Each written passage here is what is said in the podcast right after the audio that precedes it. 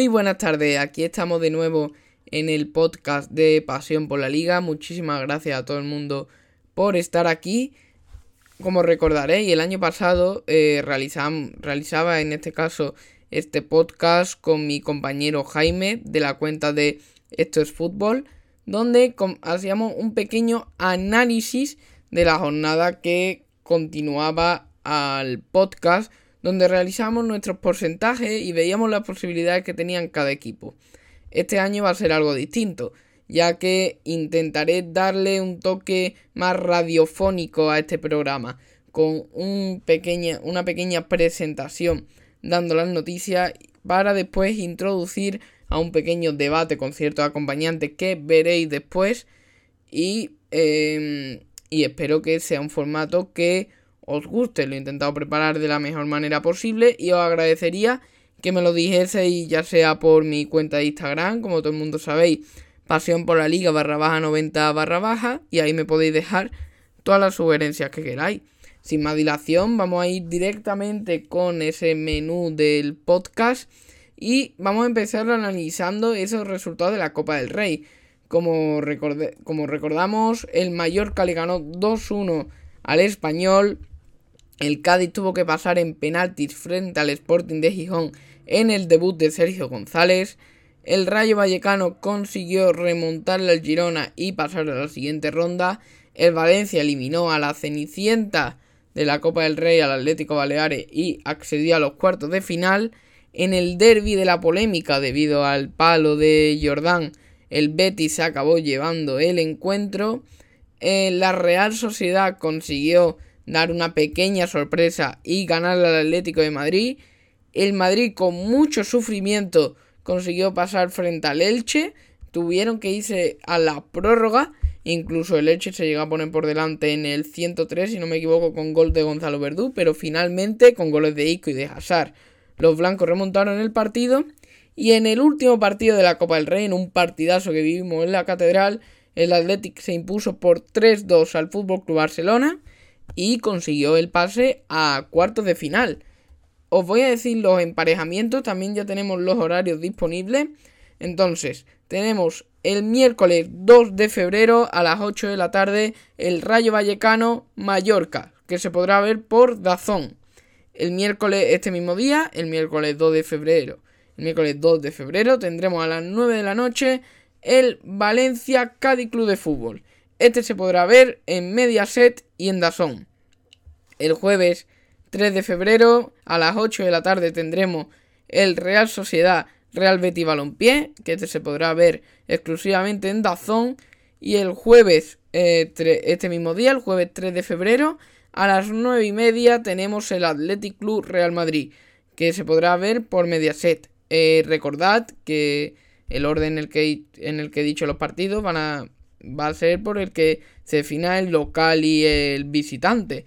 Y que todavía estamos a partido único. Ya las semifinales sí que serán a doble partido. Eh, después haremos un pequeño análisis con todos mis acompañantes sobre eh, la copa, sobre estos emparejamientos de los cuartos de final. E incluso nos atreveremos a eh, desvelar quién puede ser el favorito para llevarse este título. Eh, también tenemos, hemos tenido jornada entre semanas para esto, para los equipos que ya disputaron, eh, que no disputaron la Supercopa, mejor dicho. Eh, en este partido que se disputó el domingo, el Elche consiguió ganar al, al Villarreal por 1-0 con gol de Lucas Boyé. El Betis, en un festival de fútbol de los verdiblancos, consiguió derrotar por 4 goles a 0 al, Deportivo a la vez. El Cádiz, que tras marcar un gol de Iván Alejo en el 91, vio como eh, esa alegría se vio, em, esa alegría gaditana se vio frustrada con el gol de RDT en el 95. Después el Real Cruz Celta de Vigo, que consiguió ganar en los primeros compases del encuentro 2-0 al Osasuna. Después el Sevilla, que se dejó dos puntos claves para la lucha por el liderato con el Valencia. Y para terminar la jornada en un partidazo que vivimos en el Coliseo Alfonso Pérez. Eh, los azulones consiguieron llevarse el encuentro por 4 goles a 2 y ya se mantienen a 4 puntos de distancia con el descenso, que pronto se dice para este equipo que hace poco parecía desahuciado y eh, parece que Quique Sánchez Flores le ha dado un cambio de imagen a este Getafe y desde aquí nos alegramos un montón. Después, entre otras noticias que tengamos que em, señalar de esta semana, la selección española volverá a jugar 18 años después en Cataluña. Ojo con esta noticia. Ya ha habido varias polémicas en el ámbito eh, político de diferentes grupos eh, independentistas, pero me parece una gran noticia para eh, tanto para el fútbol español como, como, el como en Cataluña que la selección española vuelva a jugar partidos allí y esperemos que transcurra con la mayor normalidad posible. También eh, esta semana nos dejó una noticia triste, como fue el, el, fallecimiento de Paco Gento, un veterano del Real Madrid y una leyenda del fútbol español. Entre otros, compartió vestuario con Alfredo Di Stéfano. Y entre sus títulos podemos encontrar seis Copas de Europa que ganó con el Real Madrid, las primeras, las primeras cinco Copas de Europa que eh, se disputaron y después una posterior. Y una Eurocopa, la Eurocopa del 64 si no me equivoco, en la que, que la ganó con la selección española. Así que una leyenda, descanse en paz y eh, siempre será recordado en el Santiago Bernabéu, como bien se hizo el otro día, un pequeño homenaje en ese partido. Después, eh, en cuanto al mercado de fichajes, el Cádiz consigue el fichaje de Rubén Alcaraz, ojo, el mediocampista del Valladolid, el ex del Valladolid, y a Usama Idrisi, el extremo marroquí del Sevilla, que viene en calidad de ceder, ya que no contaba con muchos minutos en Nervión. El Mallorca consigue la sesión de Sergio Rico, el portero, el ex portero sevillista, el ex portero del PSG y que estuvo en la cantera sevillista. Em, esto puede ser debido a que Manolo Reina no está teniendo demasiada fortuna esta temporada y quieren buscar un sustituto de garantías. Y por último tenemos también en el español que ficha a Villena procedente del Krasnodar. No desconozco los datos de este jugador, pero Villena del Krasnodar ficha por el español. Y bueno, ahora os dejamos aquí, os voy a dejar con los esa tertulia que os he comentado después de esta pausa.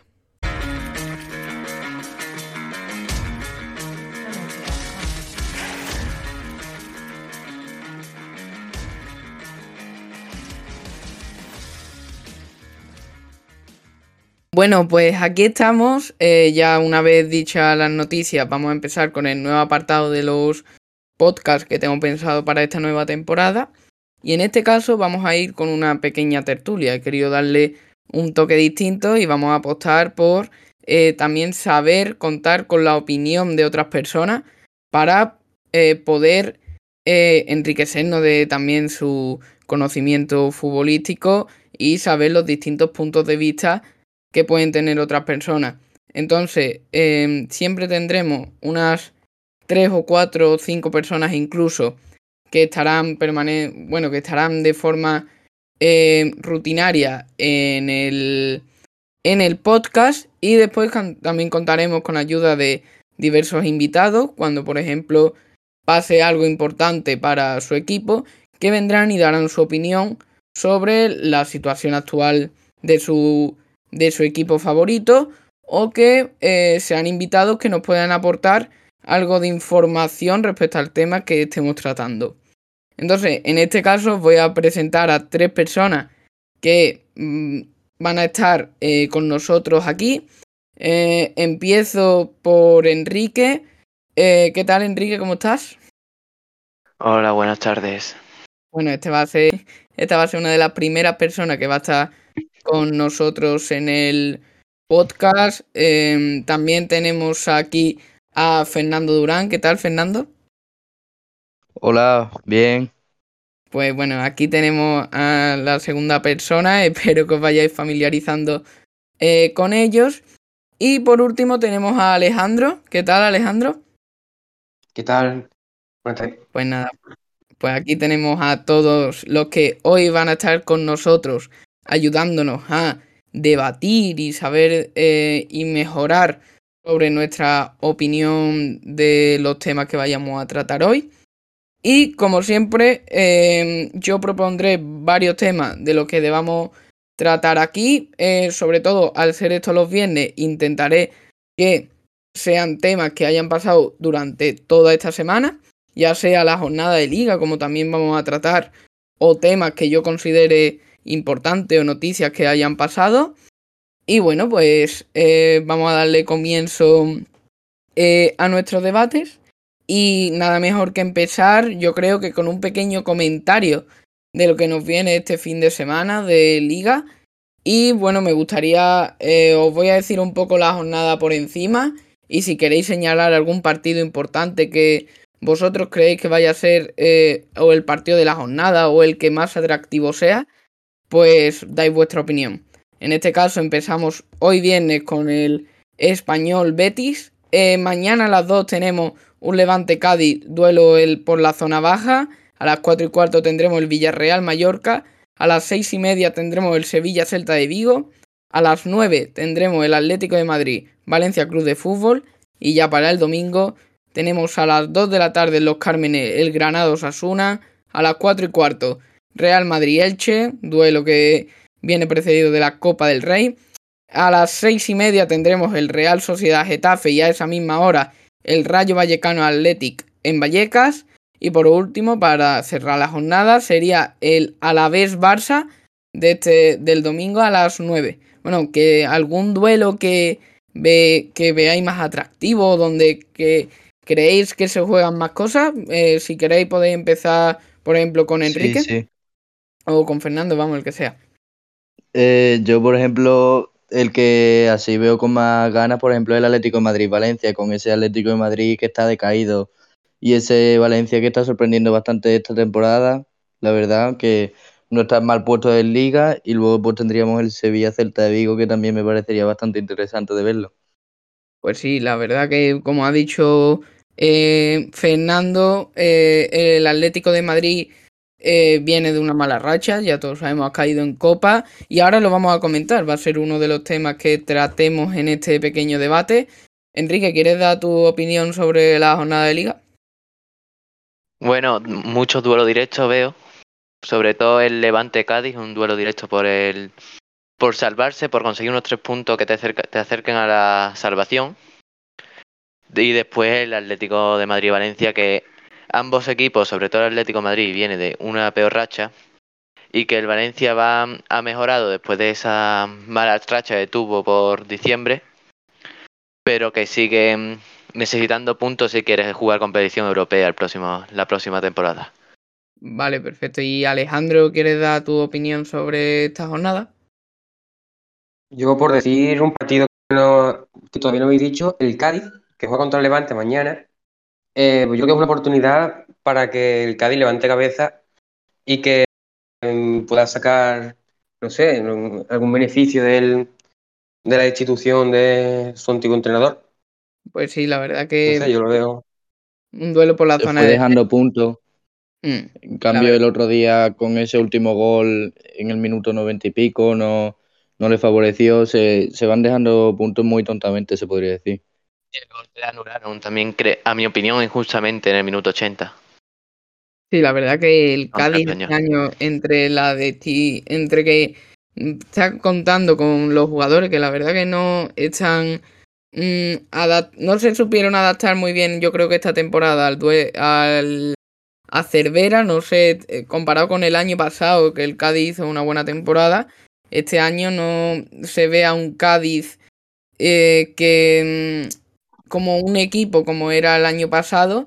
Y a ver, con Sergio González ya se vio contra el español algo mejoró, pero eh, finalmente no le sirvió para llevarse los tres puntos. Se tuvo que conformar con un punto que no está mal, teniendo en cuenta el, el rival que tenía delante, pero no son suficientes para los objetivos del Cádiz. Bueno, que Negredo incluso esta me... Perdón, Sí, perdón. sí. Negredo a mí, por ejemplo, incluso me, me sorprendió y todo porque yo principalmente me lo tomaba a broma, pero no hizo nada mal partido, incluso metiendo dos goles, aunque uno de ellos fuera anulado, pero lo hizo bastante bien. Fue incluso uno de mis favoritos en el partido. Lo que iba a comentar es que, a ver, que el Cádiz eh, necesita ir mejorando con este nuevo entrenador, pero es que el Levante sigue necesitando esos tres puntos para acercarse al Cádiz. Se quedaría, si ganase, se quedaría un punto del Cádiz. Y el Levante necesita mucho la victoria, teniendo en cuenta que solo ha ganado un partido en toda la temporada. Sí, la verdad Y que es un duelo directo entre para la salvación. situación dramática entre los dos, teniendo en cuenta, teniendo en cuenta todos esos condicionantes de que dependiendo de que el, de quien gane puede eh, acercarse más a ese objetivo de la permanencia que ahora está algo lejos, pero bueno, ambos equipos tienen opciones, yo creo que es un buen partido para ellos y tiene un buen cartel ese partido. Esperemos que prometa fútbol, que es lo importante. Y Además, tendrían Iba a comentar que tendrían que aprovechar porque el Alavés se enfrenta al Barcelona, que aunque no esté en su mejor momento el Barcelona, si quieren recortar puntos para la salvación, pues es, su es el mejor momento porque seguramente el Alavés se deje puntos en, contra el Barcelona. Pues sí, la verdad que algo igual vamos a comentar también ahora. Vamos a hacer tanto el análisis del Atlético y del Barça. Me gustaría que dieseis vuestro punto de vista. Y bueno, mejor manera de introducirlo yo creo que no. Que yo creo que mejor manera para introducir este debate mm, no hay. Entonces, eh, me gustaría que comentar, que comentaseis vosotros. mm, Voy a dar yo también mi punto de vista sobre, eh, vamos a empezar con la crisis del Atlético de Madrid. El Atlético de Madrid que lleva unos dos meses, los últimos dos meses no han sido nada, buenos, eh, teniendo en cuenta ese equipo campeón de liga que veíamos el año pasado, que llegó con un récord de puntos, si no me equivoco, al parón de al parón por Navidad. Es verdad que después se cayó el equipo, pero eh, ese Atlético de Madrid con, con lucha, con esfuerzo, como los valores del Cholo prácticamente, la verdad que hizo una gran temporada y justo campeón de liga. Y ahora estamos viendo que con casi los mismos hombres, con Luis Suárez, con esa defensa de Llano Black, Felipe Jiménez, eh, no está eh, encontrándose. Y bueno, ahora mismo en la temporada tuvo que sufrir para pasar a octavos de Champions. Eso sí, en un grupo muy complicado. Eh, después ya está eliminado de la Copa del Rey en octavos. Y en Liga parece que la lucha por el título ya no va con ellos. Eh, prácticamente eh, sería la lucha por la Champions, ya que el título se va a disputar entre Real Madrid o Sevilla. Entonces, eh, me gustaría que dieseis vuestro punto de vista sobre la crisis del Atlético. Eh, si quiere puede empezar Alejandro con dando su opinión.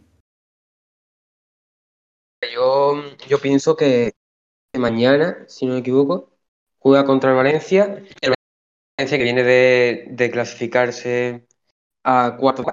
Que bueno, que está ahí en mitad de tabla, en, lucha de posición europea. Hombre, yo creo que, que tiene oportunidad Atlético, que lleva una racha de tres victorias consecutivas, o sea, de tres derrotas. Y, hombre, pues de meterse en la lucha de, de la liga, porque está el Madrid y el Sevilla ahí sacándole más de 10 puntos, pero hombre, por un tercer puesto contra el Betis, yo creo que sí, va, por lo menos para venirse arriba mentalmente, porque el Cholo se está mandando bastantes palos importantes con estos resultados últimamente. Sí, la verdad que mm, algo para lo del Cholo últimamente, después lo preguntaré de quién creéis que es la culpa. Bueno, Enrique, si quieres dar eh, tu opinión sobre el Atlético. Bueno, el Atlético que está necesitado, hay que decirlo, no se está perdiendo. Ha, ha habido un cambio entre este año eh, y el año pasado, a para malas, un cambio malo, porque no se nota, no se le ve en defensa. Mm, Están de- en, en las jugadas de estrategia, le está costando mucho defenderlas. Arriba tampoco está en su mejor momento Luis Suárez, pero y además Griezmann eh, está, eh, lesionado. Y después, pero son tres puntos que necesitaría contra el Valencia. Porque el Valencia necesitaría los tres puntos para competición europea. Pero si quiere estar en esa pelea por Champions, eh, es que el Betis si gana se le pondría ya a, siete puntos. Es que o gana o lo va a tener muy difícil. Y Fernando, si quieres cerrar ya con estas preguntas. Sí, quiero remarcar sobre todo que, por ejemplo, al principio que usaban ese estilo de juego feo por mi parte de vista, pero que, le era efectivo, pero yo creo que ya ese estilo de juego ya no le, les da esos resultados y creo que se deberían de reinventar porque es que eh, no es normal estos malos resultados de, la temporada y yo creo que deberían de reinventarse y cambiar ese sistema de juego tan feo a mi punto de vista de ver en un partido.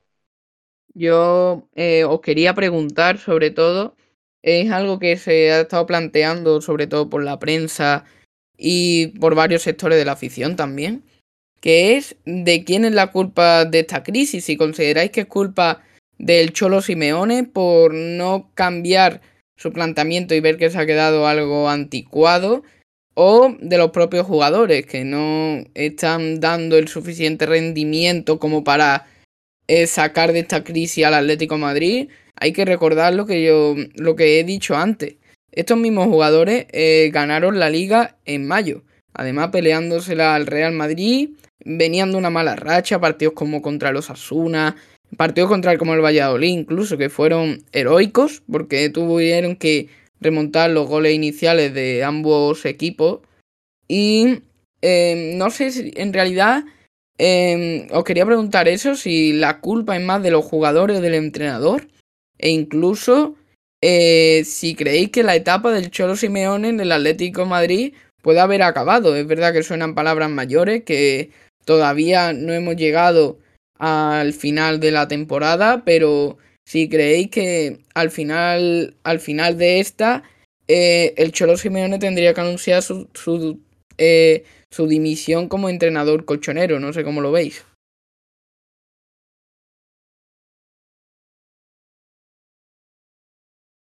Bueno, yo principalmente eh, sería un no rotundo eh, sobre la, despedida del Cholo, pero sí creo que deberíamos tomar en cuenta a final de temporada sus resultados. Eh, sí, creo que, es culpa mayoritariamente del Cholo, porque no, esos jugadores no, no se encuentran igual de motivado que la temporada pasada. se nota muchísimo que por el entrenador y el sistema de juego y todo, yo creo que debería reinventarse y si lo consigue y, llegan a algo esta temporada, no debería de irse el cholo, ni tampoco a día de hoy. Yo creo que deberíamos ser sensatos y esperarnos a la temporada, a que finalice la temporada. Yo respecto a lo que tú has dicho, por ejemplo, el Cholo ya ha intentado eh, cambiar de sistema varias veces. Ahora estamos viendo que está jugando con un 4-4-2, suele jugar con Suárez y con Griezmann, y con Suárez y con Correa, perdón.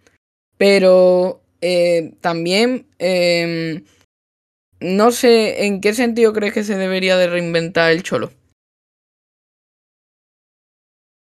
No sé, yo por ejemplo principalmente me gustaría ver más a un Joe Félix mm, con nuevas vistas en el sentido y, a mí no me gustaría ver a mí no me gusta ver a Joao Félix como eh, delantero, sino como mm, medio centro ofensivo, repartiendo el juego, como por ejemplo en Memphis Depay, que yo creo que a Memphis Depay se le da mejor ese tipo de juego, porque yo creo que al fin y al cabo son con las posiciones que ellos se han cultivado.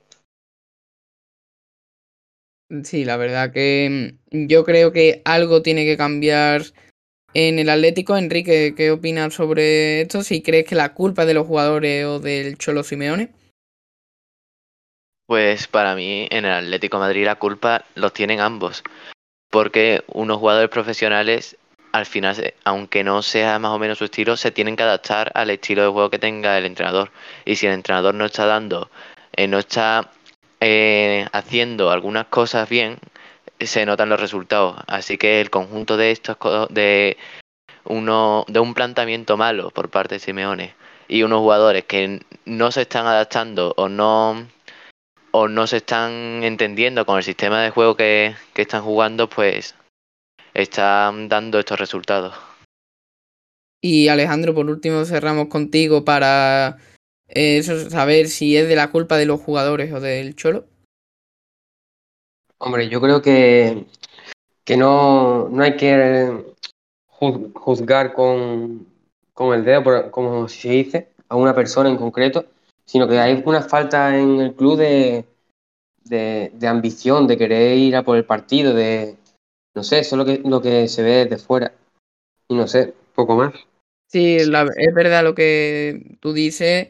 Em, hay veces eh, que el Atlético Madrid le pasó varias veces, no recuerdo ahora el partido, pero en varios partidos han ido por delante y muchas veces la ambición de querer agarrar el resultado y no ir a por más, teniendo en cuenta que el Atlético Madrid tiene una gran plantilla, yo creo que mm, perfectamente eh, la mejor plantilla de los últimos 10 años.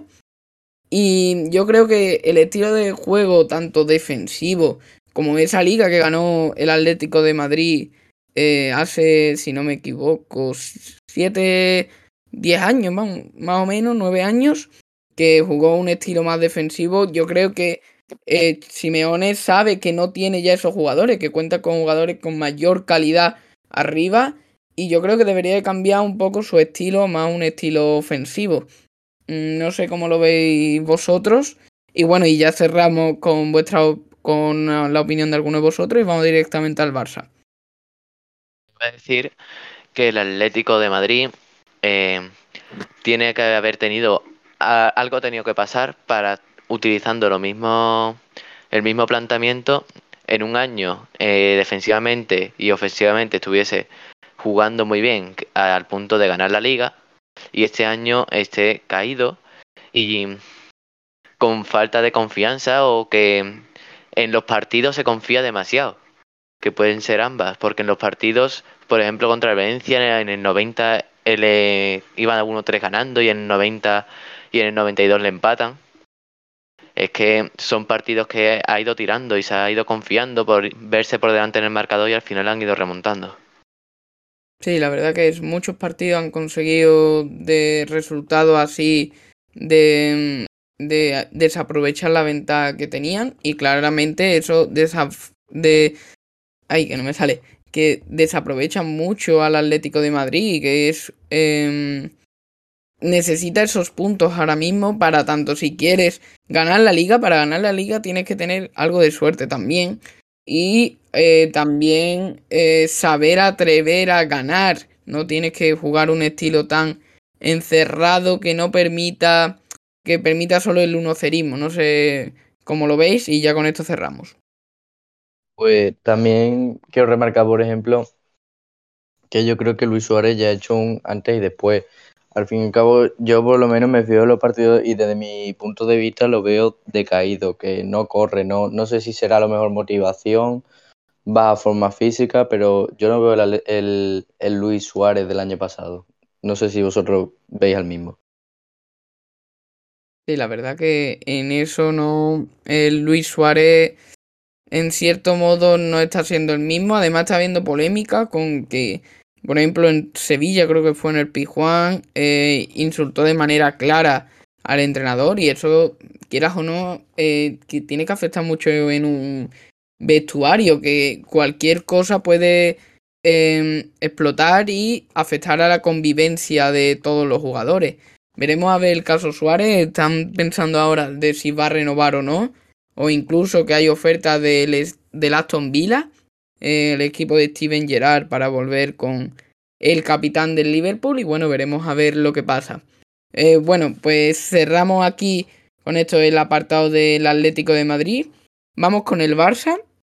Me gustaría hablar también del Barça. Viene de estar eliminado en Copa. Y yo os quería plantear algo distinto.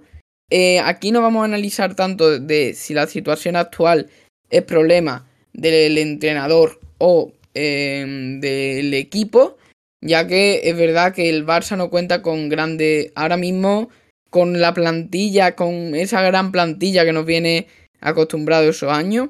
Os quería preguntar sobre una pregunta, va a ser sencilla.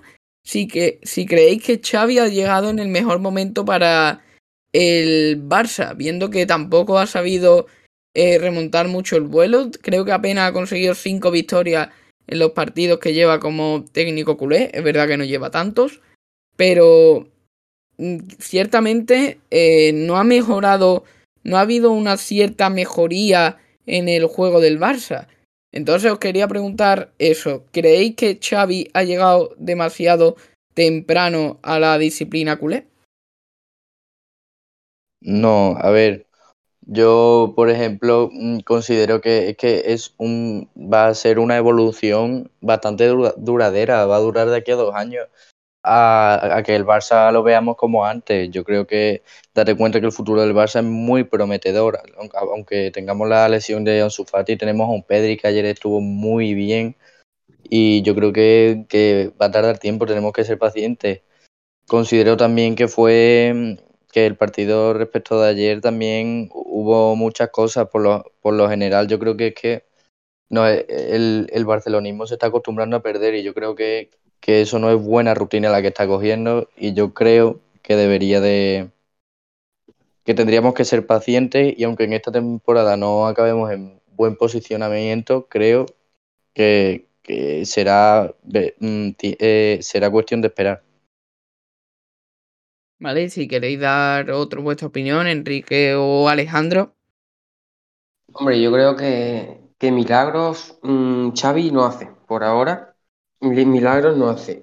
Y tampoco que esté haciendo una actuación tan mala, hombre. Yo creo mm, lleva cinco o seis jornadas sin, sin perder el Barcelona, que sí que empata, pero bueno.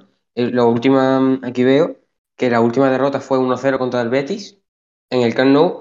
Y, pero bueno, está, bueno, pierde en los en extras, o sea, en partidos fuera de liga, en competiciones europeas Sí, y de la Copa Copa, y la Champions. claro.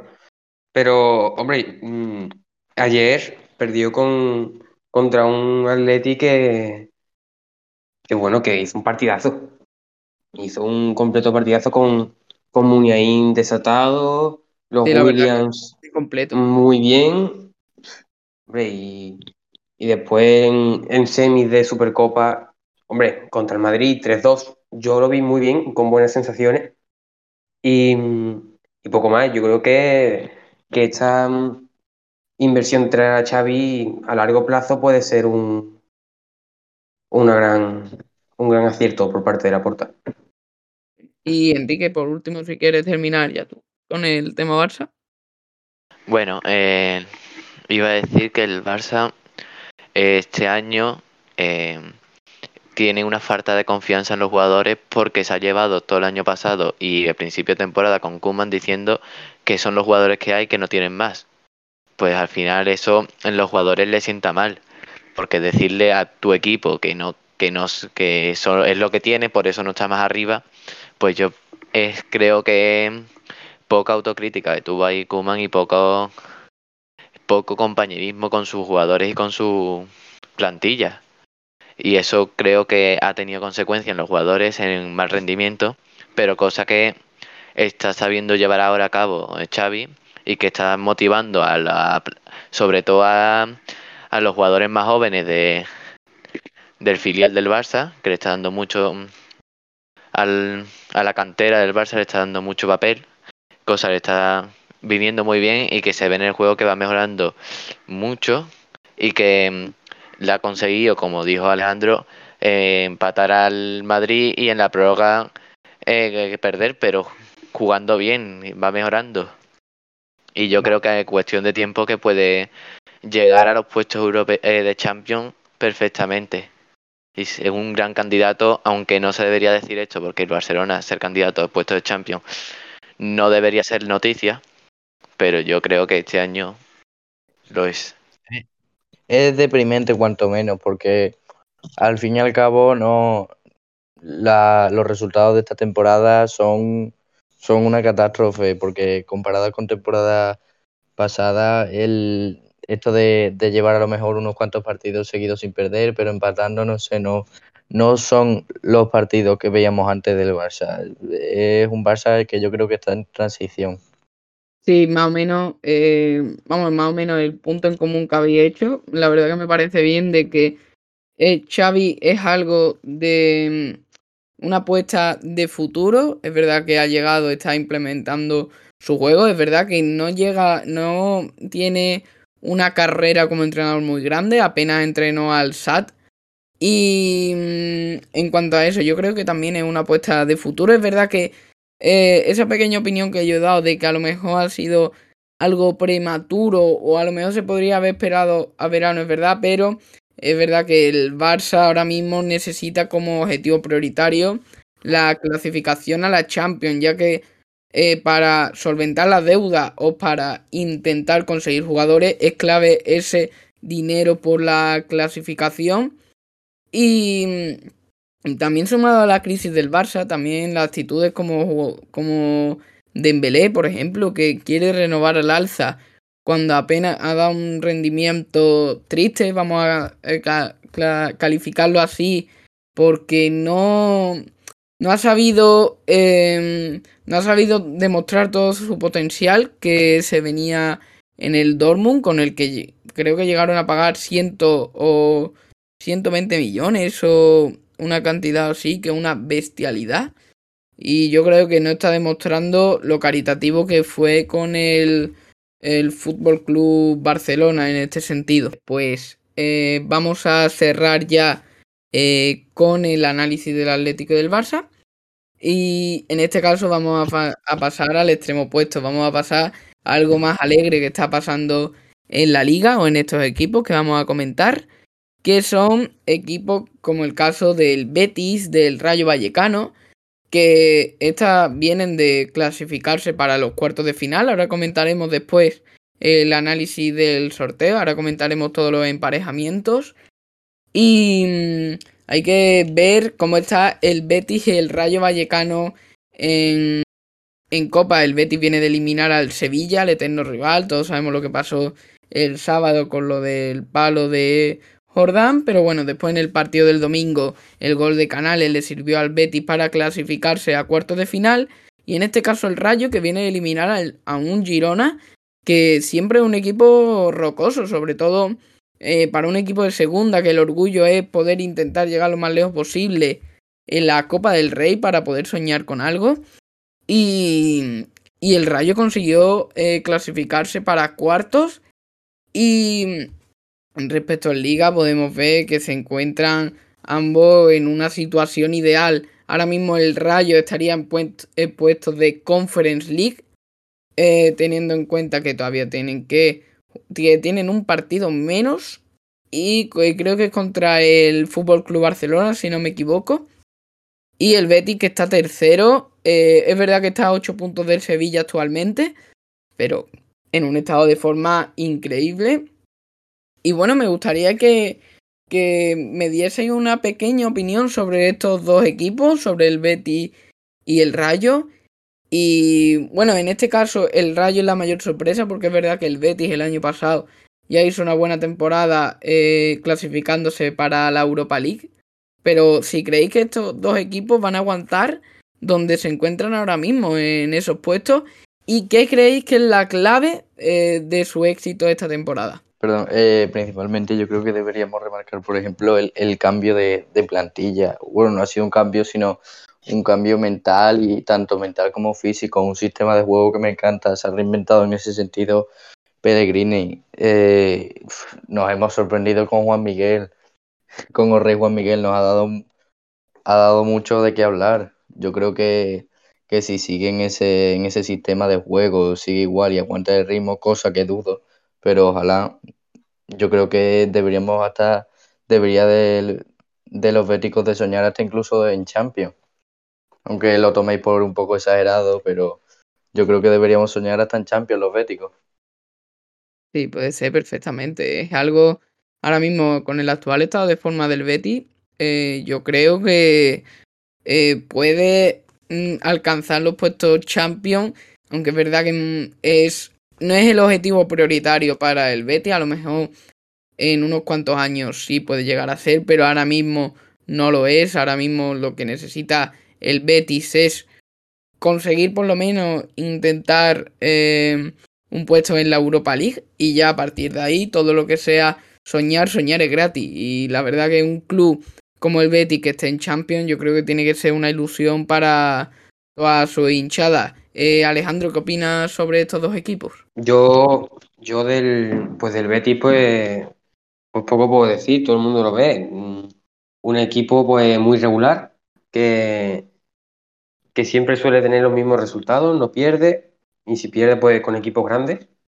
Y con yo es que a mí me encanta el, el mediocentro que tiene el Betis con, con William Carballo, que, que es una maravilla, con Canales y Fekir.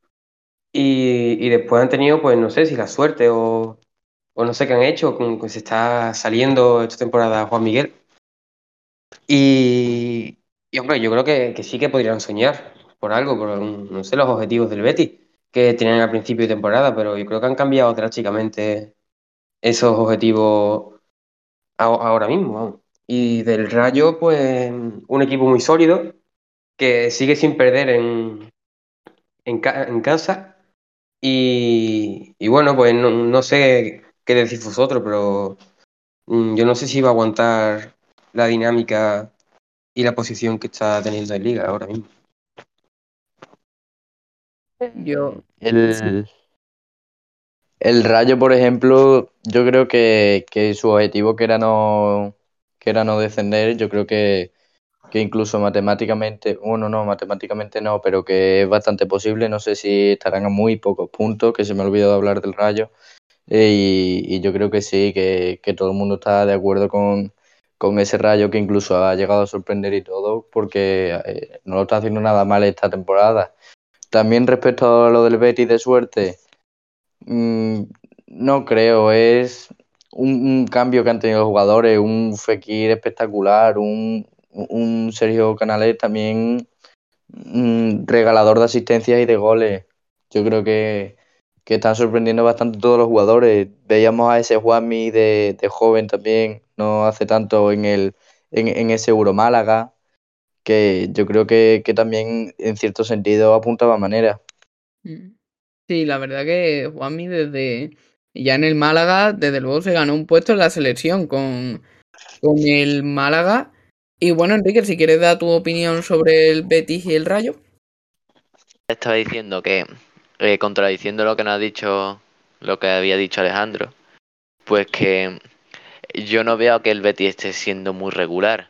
Está más bien ganando los partidos que ha de ganar, pero teniendo unos bajones por, no sé, eh, por, por ejemplo, la derrota contra el Celta fue un bajón, un mal, equi- un mal partido del equipo, y yo creo que esa eh, no tiene, está teniendo una regularidad, que por eso está perdiendo partidos, porque si llegase más regular, eh, ganaría, le ganaría partidos como contra el Atleti, que se le escapó en los últimos minutos, o como contra el Celta. Mm. Y después el Rayo eh, va a ser muy difícil que mantenga mantenga los puestos europeos. Yo creo que se quedará al final a, media- a mitad tabla, porque al final eh, tú puedes ganar todos los partidos que quieras en tu casa, pero si eres de los peores visitantes, eh, ju- juegas muy mal fuera de casa, pues no es que no puedes eh, aspirar a puestos europeos. Sí, la verdad que habría que incluir un pequeño matiz, que es que, por ejemplo, el Rayo en casa, es verdad que todavía no han perdido ningún partido, que está siendo muy sólido, pero de los grandes, es verdad que ha recibido al, al, Bar- al Barça, pero si no recuerdo mal, todavía no se ha enfrentado ni al Real Madrid, ni al Atlético de Madrid, ni a Sevilla, y yo creo que hay ciertos rivales que le pueden complicar eso al Rayo, pero bueno, nos alegramos desde aquí de que el Rayo esté. Eh, sobre lo que decía Fernando, eh, me he estado fiando, el Rayo tiene 31 puntos. Eh, siempre hay un pequeño mito, por así decirlo, que con 40 puntos ya tiene sellada la salvación. Eh, algunos años son más, algunos años son menos, pero prácticamente está casi a punto de cumplir eh, su objetivo, que es la salvación. Y a partir de ahí, eh, ya que el Rayo Vallecas sueñe con cualquier cosa. Veremos a ver qué depara estos dos equipos, que la verdad, en, en mi opinión, son los que más están sorprendiendo.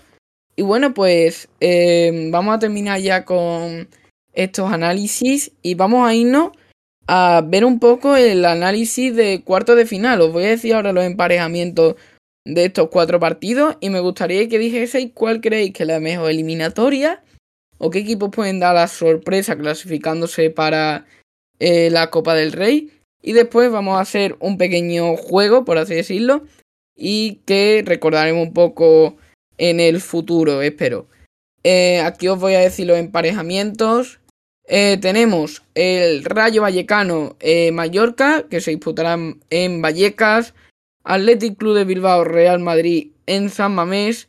El Real Sociedad Real Betis en, en el Real Arena. Y el Valencia Cádiz, que se disputará en Mestalla. si queréis, por ejemplo, puede empezar Fernando con quién, quién creéis que va a ser, o quién o cuál va a ser la eliminatoria trampa o cuál, quién va a ser la sorpresa o los favoritos. Eh, podéis analizar esto. Yo creo que, va a ser, yo creo que incluso el Atleti podría dar una sorpresa, ya que está resentido un poco por esa final de esa Supercopa, yo creo que podría dar la sorpresa y no me extrañaría. También el, la Real Sociedad o el Betis es un partido bastante disputado, la verdad, no, no sé decirte ahora mismo quién sería el favorito, aunque yo creo que el Betis, pero sería interesante de verlo y no sabría decirte con exactitud quién podría pasar esa eliminatoria. En cambio, el Valencia-Cádiz sí es un partido bastante asequible para el Valencia y el Rayo Vallecano-Mallorca mm, yo creo que es un poquillo más más es un poco más, más favorito el Rayo Vallecano. Por lo demás, de quién pueda sorprender y no es el Atleti, Real Madrid y el Real Sociedad Betis. Vale, perfecto. Enrique. Bueno, quería recalcar que Rayo Vallecano o Mallorca van a llegar a, a unas semifinales de Copa que ya dos equipos que el año pasado estaban en segunda. Es una bonita noticia que lleguen a unas semifinales de Copa. Pero que yo veo favorito en esta eliminatoria al Rayo Vallecano por lo que hemos comentado antes. Los partidos no ha perdido ni un partido en casa y además jugando con su gente, pues yo creo que es claro favorito, aunque el Mallorca puede dar la sorpresa, pero un encuentro bonito, pero que veo favorito al Rayo Vallecano. Y después respecto al Valencia-Cádiz, yo el Valencia lo veo mucho más equipo del Cádiz, que aunque haya cambiado de entrenador y esté cambiando de sistema de juego, al Cádiz no le viene bien jugar la Copa, porque el Cádiz se tiene que centrar en la Liga. Y y yo creo que aunque pase, aunque diese la sorpresa pasando a semifinales, no le serviría de nada. y después ya los dos encuentros más bonitos que, que veo yo que son el Athletic de Bilbao, Real Madrid, un Athletic de Bilbao que ha perdido todos los partidos que, que, se ha enfrentado en este último mes contra el Madrid. Ha jugado tres partidos, los dos de liga y el de la Supercopa, y todos los ha perdido, pero otra oportunidad más para, para luchar contra el Madrid y a ver si ya a la cuarta le gana. Y después con el Real Sociedad Betis, que para mí el partido más bonito de ver. Un partido que va a estar condicionado el Betis con la marcha de, la de los seleccionados por Argentina, sobre todo por Guido, que es un pilar fundamental en el Betis, pero que yo creo que se podría llevar, aunque el empujón que le va a dar la la afición a la Real Sociedad le va a doler. Le va a costar mucho remontar al Betis, pero que lo veo favorito en esta eliminatoria. Vale, y ya por último, Alejandro, sobre estos duelos. Hombre, yo coincido con, vosotros en todo. Y lo que tengo duda es si el Betis va, va a querer ir con todo a, por Copa, que yo creo que sí. Pero le viene una avalancha de, de partidos duros por delante porque ahora le, le viene el español, que bueno, que es hoy, a las 9, y Villarreal, que está muy fuerte, que está clasificado para Champions, y después le viene la eliminatoria de, de UEFA contra el Zenit, y, hombre, y después los, los, sevillistas que están esperando esa, esa vuelta de liga en el Sánchez Pizjuán, que se le puede hacer larga la, la liga eh, al Betis, y, yo lo veo favorito para la Copa. Vale, perfecto. Pues eh, ya por último, y ya con esto terminamos el podcast de hoy. Me gustaría que jugaseis un poco a ser un poco adivinos, aunque es un poco complicado. Y que eh, me dijeseis, esto es para analizar tiempo más tarde, ¿quién creéis que va a ser el campeón de esta Copa del Rey? Esto claramente, decirlo a día de hoy, eh, puede ser eh, pueden cambiar mucho las cosas, pero si os tuvieseis que mojar ahora mismo con un campeón de la Copa, ¿quién sería? Eh, si queréis que empiece Fernando, por ejemplo. Yo confiaría plenamente en el Real Madrid, sinceramente, pero sí, yo creo que se decidirá todo en quién gane el partido de, de cuarto. Si pasa el Real Madrid, yo creo que, que el favorito sería el Real Madrid, y si gana, gana el Atleti, yo creo que el favorito será el Atleti. Vale, Enrique, ah, vamos con tu favorito. Pues en mi opinión, la verdad que es el año del Betis. Es porque se le pone todo en cara.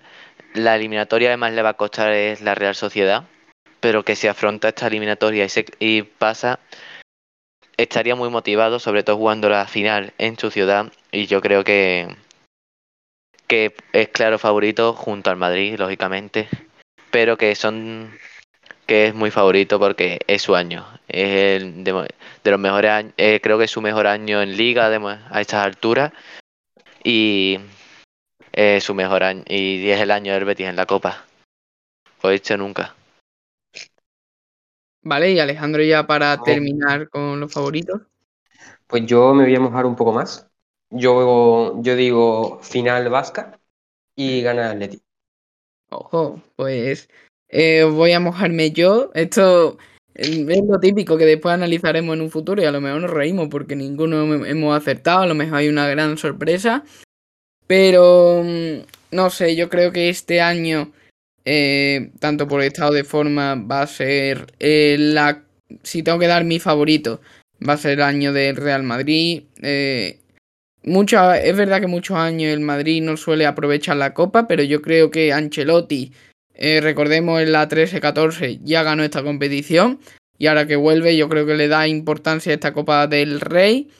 Y en este caso yo lo veo como el máximo favorito eh, a ganar la liga. Bueno, pues con esto despedimos ya el podcast. Eh, muchísimas gracias a vosotros por, a vosotros tres, Alejandro, Enrique y Fernando, por acompañarme A aquí. ti. A ti por avisarnos. Y bueno, pues espero contar más veces con vosotros para eh, poder saber también vuestra opinión sobre los distintos temas que tratemos. Y bueno, a vosotros que nos estéis escuchando, muchísimas gracias por estar aquí. Eh, os espero eh, la semana que viene con un nuevo episodio del podcast. Eh, vuestros respectivos equipos que tengan mucha suerte y que os vaya bien la semana. Hasta luego. Hasta pronto.